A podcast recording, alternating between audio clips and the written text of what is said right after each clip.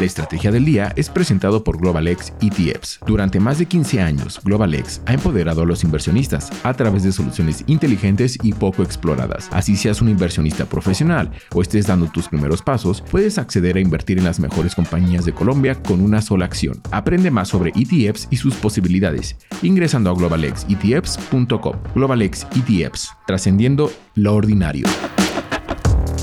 Muy buenos días, yo soy Daniel Guerrero, los saludo a nombre de María C. Suárez y les doy la bienvenida a esto que es la Estrategia del Día Colombia. En la agenda de hoy tenemos el panorama energético de Colombia, la salida de prisión de Alberto Fujimori en Perú y los avances del metro de Bogotá. Active la campana para recibir las notificaciones de cada uno de nuestros episodios y aquí arrancamos. ¿De qué estamos hablando? Aunque la transición energética es una de las apuestas más fuertes del gobierno de Gustavo Petro, materializar sus promesas de campaña de una economía descarbonizada y basada en energías limpias ha encontrado en la comunidad el principal cuello de botella y el más grande obstáculo y tiene al país en dirección a un déficit de energía en un par de años.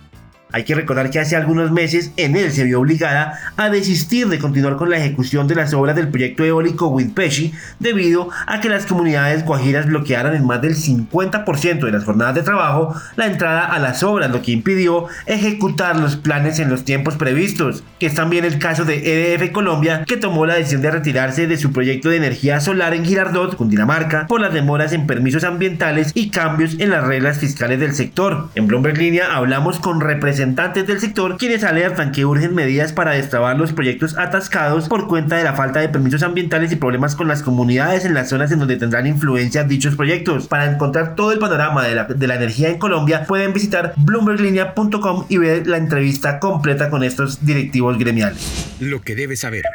Y ahora tres datos que deben tener presentes en la jornada de este jueves. El primero, el dólar en Colombia cayó de los 4 mil pesos y por lo tanto la tasa representativa del mercado para hoy es de 3 mil 989 pesos con 55 centavos, es decir, hubo una disminución de 33 pesos con 66 centavos. Además, el índice Colcap de la Bolsa de Valores de Colombia arranca hoy en 1134 puntos luego de caer 1,40% en la jornada del miércoles que dejó Ecopetrol con un descenso del 2,39% a preferencia al Colombia con una caída del 0,43% y al Grupo Nutrenza con un avance del 3,04%. El segundo, el Consejo de Bogotá aprobó el proyecto de presupuesto para el 2024. Con esta decisión, la nueva administración para la cual fue electo el alcalde Carlos Fernando Galán contará con 33 billones de pesos. El monto aprobado se acogió para continuar con los proyectos de infraestructura que ya están andando y fortalecer programas de educación, salud y lucha contra la pobreza. Así lo informó el secretario distrital Juan David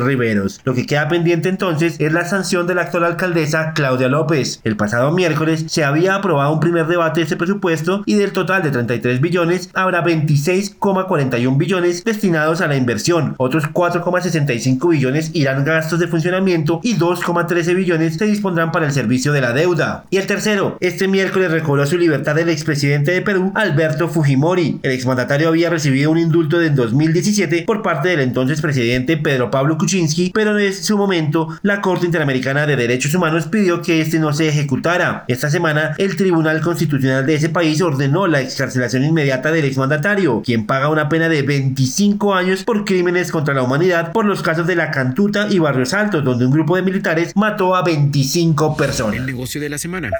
Inició la construcción de los cimientos que soportarán el viaducto del tramo 1 de la primera línea del metro de Bogotá en la localidad de Bosa. La alcaldía distrital informó que el proyecto de transporte masivo tiene un avance de obras del 27% con corte al 15 de noviembre pasado. Según la alcaldía, los trabajos se cumplirán durante las 24 horas del día y las zonas intervenidas estarán debidamente señalizadas. Esta nueva fase constructiva se suma a obras en desarrollo en distintos frentes de trabajo, como la adecuación de suelo del patio taller, que registra avances del 90,39%, el intercambiador vial de la calle 72 con un avance del 42,97% y las obras de la avenida Primero de Mayo con avenida 68 en el punto conocido como El Pulpo, avanzadas en un 30,82%. De esta manera llegamos al final de este episodio, pero no olviden seguir este podcast y activar la campana para recibir las notificaciones de cada uno de nuestros episodios y así estar al tanto de toda la información económica y financiera de Colombia y el mundo. Los invito también a que visiten bloomberglinea.com en donde pueden ampliar cada uno de los temas que tratamos. No olviden que aquí está la información independiente que une a América Latina.